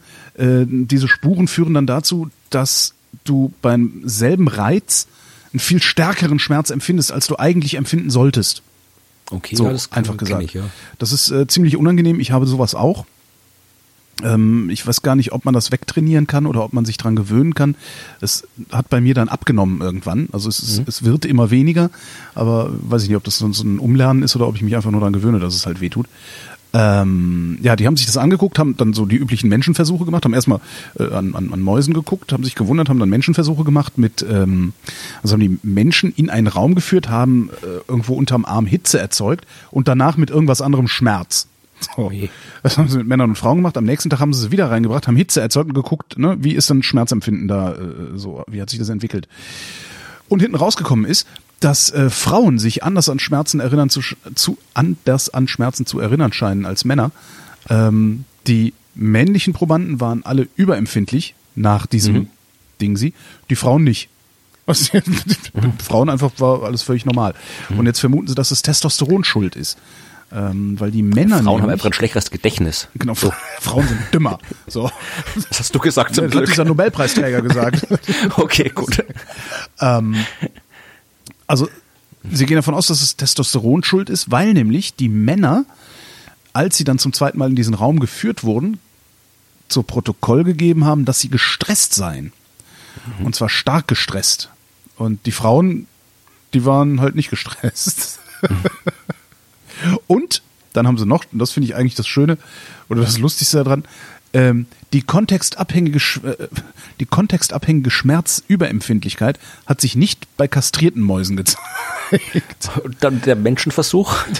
Also den, äh, den haben sie nicht geschildert. Da gibt's ein Okay. Video dazu. Von Mäuse kastrieren. Genau. Das heißt, Männer sind äh, tatsächlich weinerlicher als Frauen. Ja, da müssen wir das auch. Wissen wir das auch. Mehr habe ich nicht zu erzählen für heute. Gut, dann, pa- dann passt es ja wunderbar, weil dann kann ich jetzt quasi noch zum Abschluss der ersten Sendung des Jahres 2019. Werbung für die Äh, Science Busters machen. Nein, das kommt zum Abschluss des Abschlusses. So. Jetzt kommt noch der Abschluss des wissenschaftlichen Teils. Aber dann habe ich tatsächlich nicht nur Science Busters, sondern ich habe noch ein paar andere interessante Sachen, die, die neu sind in diesem Jahr, die ich erzählen wollte, also die jetzt quasi bei meiner Arbeit neu sind. Mhm. Aber jetzt äh, geht es ja um diese, die, äh, weißt du, was das Jahr 2019 ist? Also es gibt immer das Jahr des so und so, das internationale Jahr des Tralala. Keine Ahnung. Ja des Händeschüttels. Keine Ahnung. Nein, also äh, natürlich was Wissenschaftliches. Ja, es so. ist das äh, Jahr des Periodensystems. Und Weil warum? nämlich, weil, ja, weil das Periodensystem äh, dieses Jahr seinen 150. Geburtstag Oh. feiert. Drum hat das die äh, UNO oder die, die UNESCO, glaube ich, macht das immer, die UNESCO eben zum Jahr des Periodensystems äh, äh, äh, ernannt. Und dann gibt's halt, es gibt halt äh, überall im, im ganzen äh, in der ganzen Welt halt alle möglichen Aktivitäten, Veranstaltungen und so weiter, die man dann verlinkt die Seite, wo man auch nachgucken kann, wo was passiert. Also auch in Deutschland äh, gibt's äh, Veranstaltungen, wo was passiert. Also halt Vorträge, zum Beispiel jetzt hier sehe ich gerade äh, 23. Jänner, was demnächst ist, Ulf von Rauchhaupt, äh, der auch ein schönes äh, Buch geschrieben hat über die chemischen Elemente, wenn ich mich richtig erinnere, hält einen Vortrag in Frankfurt. Wer hat denn eigentlich das auf- Periodensystem erfunden oder sich ausgedacht? Mendeleev, Dimitri Mendeleev. Und wie viele Elemente Russe. waren da drin am Anfang? Ist eine gute Frage, das weiß Danke. ich nicht, aber es, es war halt tatsächlich, war das, das, das Schöne drin, war, dass das, äh, es gab viele Leute, die probiert haben, dass das, äh, die, die ganzen chemischen Elemente irgendwie zu sortieren. Ja, äh, man hat jede Menge Elemente gekannt, äh, damals so vor, vor 150, 200 Jahren, aber halt, man hat nicht gewusst, wie die zusammenpassen. Ja, und äh, es haben halt viele probiert, das zu sortieren. Ich glaube, hier auch einer aus Jena, wer fällt da gerade nicht ein, der Typ, der das Feuerzeug erfunden hat. Kurt Biedenkopf. Blödsinn. nee, ach, ist egal. Also jetzt jetzt hier einer von diesen, äh, jedenfalls hat, die haben es alle, es gab immer so verschiedene Ansätze, irgendwas zu sortieren, aber Mendeleev war der erste, das quasi in der heutigen Form angeordnet hat und dann halt festgestellt hat, dass wenn er das quasi mit, mit diesem System, also nach Atomgewicht und nach diesen ganzen Gruppen und Perioden und so weiter anordnet, dass da eben Lücken sind. Ja? Also da, da, da, da ist was, wo eigentlich was sein sollte, aber man das Element noch nicht kennt. Und er konnte dann wirklich mit diesem System vorhersagen, da muss noch ein Element sein. Und äh, anhand der Lücke, die Lücke, quasi das Ding, was in der Lücke ist, muss eigentlich die und die Eigenschaften haben. Also das muss ein Metall sein mit dem Gewicht, das ungefähr so und so aussehen muss, und die und die Farbe haben muss und so weiter. Und das konnte er vorhersagen und solche Elemente sind dann auch entdeckt worden. Ja, also es war wirklich so, darum ist es ja auch so das System so berühmt geworden, weil er wirklich damit die Existenz neuer chemischer Elemente vorhersagen konnte, sie beschreiben konnte und diese Vorhersagen auch bestätigt worden sind. Und das hat eben Mendeleev gemacht und Das, das, müssen coole Zeiten gewesen sein damals, als du noch nicht irgendwelche Teilchenbeschleuniger brauchtest, um sowas zu machen, sondern noch an groben, dem Auge und den Händen zugänglichen Dingen forschen konntest. ja, kann man heute auch noch, man sollte sich in der Ja, aber ist ja Biologie nicht oder mehr so sowas arbeiten. spektakulär, ne? Ja, es ist schon auch spektakulär, aber halt anders spektakulär. Aber jetzt machen wir zum Abschluss nochmal kurz das, was wir auch letztes Jahr gemacht haben, nämlich die Natur des Jahres kurz uns angucken. Die Natur des Jahres. Weil es gibt ja nicht nur das, das äh, internationale Jahr des so und so, es gibt auch sondern immer hier den Vogel des Jahres zum Beispiel, Ja. ja. Und äh, der Vogel des Jahres ist 2019? Der Pirol, Nein, die Feldlerche. auch schön. Dann, ich werde jetzt nicht alle durchgehen, weil es gibt wirklich viele des Jahres, aber so das Wildtier des Jahres, Der Luchs. Nein, das schöne Reh. Das war anscheinend noch nicht, ja. Es gibt noch den Lurch des Jahres, den Fisch des Jahres. Äh, Das Insekt des Jahres ist die rostrote Mauerbiene. Äh, Die Wildbiene des Jahres, die Senfblauschiller Sandbiene. Ich hätte gedacht, die Wildbiene des Jahres ist die Wildbiene. Das, okay, Nein, ja, aber gibt's die Senfblauschiller, das Höhlentier des Jahres, das Höhlentier des Jahres. Ja, äh, äh, äh, Grottenolm. Nein, die gemeine Höhlenstelzmücke. Okay. Dann der Baum des Jahres ist die Flatterulme. Oh. Ich weiß nicht, was die macht, das habe ich auch noch nie gesehen. Äh, Der Pilz des Jahres, der grüne Knollenblätterpilz, also nicht essen. Mhm. Der Einzeller des Jahres, äh, der, der ist hier noch nicht nominiert, habe ich noch nicht nachgeschaut. Die Mikrobe des Jahres ist Magnetospirilium. Äh, Die regionale Streuobstsorte des Jahres, bitte. Apfel. Der Öhringer Blutstreifling in Baden-Württemberg, Mhm. der Kalbfleischapfel in Hessen und der kleine Herrenapfel in Sachsen. Das Also ist das, was man nie zu essen oder zu trinken bekommt. Ne? Ja, also ich würde von den drei auch wirklich nur den kleinen Herrenapfel probieren und keinen Kalbfleischapfel und keinen Blutstreifling. Also Kalb mag ich eigentlich ganz gern, obwohl es ja immer ein bisschen geschmacklos Kalb, stimmt auch, muss nicht. Ja. dann gibt's auch das Gemüse des Jahres. Äh, Brokkoli. Nein, die Gurke. Die Gurke ist das Gemüse Sehr des schön. Jahres. Ähm, und äh, die Flusslandschaft des Jahres Bezogen nur auf Deutschland jetzt, ne? Ist alles Deutschland, ja. Alles Deutschland. Flusslandschaft des Jahres ist, äh, sind die Rheinauen bei, ähm, ähm, keine Ahnung, Bonn. Na, na, da bist du. Das Waldgebiet des Jahres wären die urbanen Wälder an Rhein und Ruhr. Die Flusslandschaft des Jahres ist die Lippe. Die Lippe, Die Lippe. da ist doch nix. Ja, äh, anscheinend Flusslandschaft. Ja. Und äh, jetzt kommen wir jetzt zum, also ich habe jetzt, wir können, ihr könnt das gerne alles nachlesen. Ich habe jetzt hier, ich verlinke dann das, die Natur des Jahres. Ich habe jetzt nicht alle vorgelesen, aber zum Abschluss noch mein absoluter Favorit, nämlich der Boden des Jahres. Mulch. Nein, nicht der Mulch. Also ich musste wirklich, ich hab, musste kurz innehalten und ein bisschen lachen, wie ich das gelesen habe. Der Boden des Jahres ist der Kippenboden. Was ist das was morgens in der Kneipe irgendwie? Ja, ich, ja, es, es klingt wirklich so, als wäre es der Boden, auf dem irgendwie die Kippe rumliegt. So, Ja, benutzt den großen Ascher. ja, so, immer so, so voller Disco oder sowas, Ja. Sonntagmorgen. Nee, da, tatsächlich, tatsächlich musste das recherchieren. Äh, Es gibt auch keinen Wikipedia-Eintrag zum Kippenboden, äh, aber die, die, das Kuratorium Boden des Jahres hat natürlich Informationen veröffentlicht, sogar einen Flyer äh, veröffentlicht. Und äh, Kippenböden sind äh, junge Böden, die sich innerhalb von Jahrzehnten in Bergbau-Folgelandschaften entwickelt haben. Die entstehen aus verkipptem Abraum. Ja, also das, was halt also das, was beim Bergbau irgendwie in die Ecke geschüttet wird, wenn du das lange genug ruhig liegen lässt. Der radioaktive Boden. Scheiß. Und der heißt Kippenboden, ja. Und dieser Kippenboden, der, also findet man hier, also um, um Dresden rum gibt's Kippenboden, äh, hier auch, auch in, in äh, nördlichen Sachsen gibt's Kippenboden, natürlich ähm, im, im äh, Ruhrgebiet gibt's Kippenboden. Wo die Lippe Und, äh, fließt. Da, Ja. Äh, Genau, ja. Und da, da das, äh, diese, diese, äh, anscheinend sind die, äh, der kann auch irgendwie landwirtschaftlich genutzt werden, wenn er vernünftig äh, gemacht ist, forstwirtschaftlich genutzt. Also äh, ist das Kuratorium Boden des Jahres, hat ihn zum Boden des Jahres gewählt. Also denkt alle an den Kippenboden, wenn ihr dieses Jahr begeht. Und damit kommen wir jetzt zum Ende des Endes der Sendung. Habe ich das richtig verstanden? Oder kommt vor dem Ende der Sendung noch ein Ende der Sendung? Nein, jetzt kommt noch ein paar Dinge, die ich euch gerne erzählen möchte. Vor allem ein Projekt, das ich am 1. Januar begonnen habe, bei dem ich gerne äh, Feedback Das habe ich gesehen und ich finde, dass das ein sehr schönes Projekt ist. Ich vermute, du Ja. meinst das Instagram-Ding, ne? Genau, ja, weil ich Ja. habe mich mit Instagram noch nie so intensiv auseinandergesetzt. Ich habe da im Wesentlichen halt nur irgendwie Zeug, einfach Bilder halt irgendwie so vom Ja. Privatbilder vom Laufen, vom, vom, vom Bier trinken oder was auch immer gepostet. Aber ich habe immer gedacht, das, das ist eigentlich irgendwie ein Medium, das, das ist mittlerweile vermutlich das populärste soziale Medium, zumindest bei einer gewissen Altersgruppe. Was mich Äh, total dort- verblüfft, weil also früher war Instagram sehr schön, da war das nämlich chronologisch, da habe ich einfach ne, chronologisch gesehen, was meine Freunde, also die, den Leuten, denen ich da folge, was die für Bilder gepostet haben. Und die haben seit, ich weiß gar nicht wie lange, haben sie jetzt so einen Algorithmus dahinter stecken, ähm, der mir Bilder auswählt. Also das, das und, und nach irgendwelchen Kriterien. Und seitdem macht mir zum Beispiel Instagram praktisch keinen Spaß mehr. Also wenn du lang genug runterscrollst, siehst du alles. Also das ist halt in einer anderen Reihenfolge als chronologisch, aber es kommt, irgendwann kommt alles. Aber gesagt, es ist halt irgendwie ein Medium, das halt bei, bei wirklich halt so, gerade bei den jüngeren Leuten vermutlich deutlich populärer ist als Twitter, als Facebook und so weiter. Und äh, das war halt immer, sind jetzt der Wissenschaftskommunikation, bin ich halt immer auf der Suche, wie man halt Leute erreichen kann. Weil Ja. ist, du, musst, du musst halt dort kommunizieren, wo die Leute sind, die dazuhören können.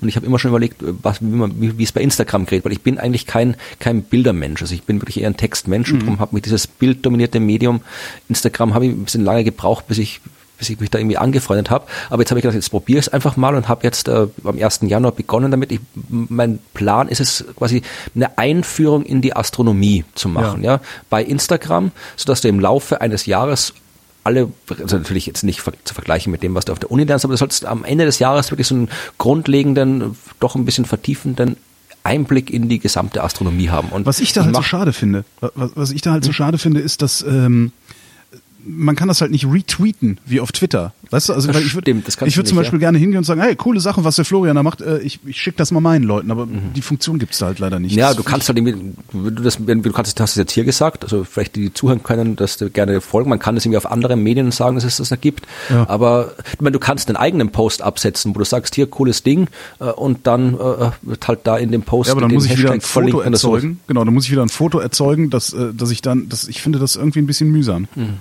Also naja. es gibt also es, es, gibt das Gerücht, dass eben so ein äh, Repost quasi bei Instagram irgendwann mal implementiert wird. Mhm.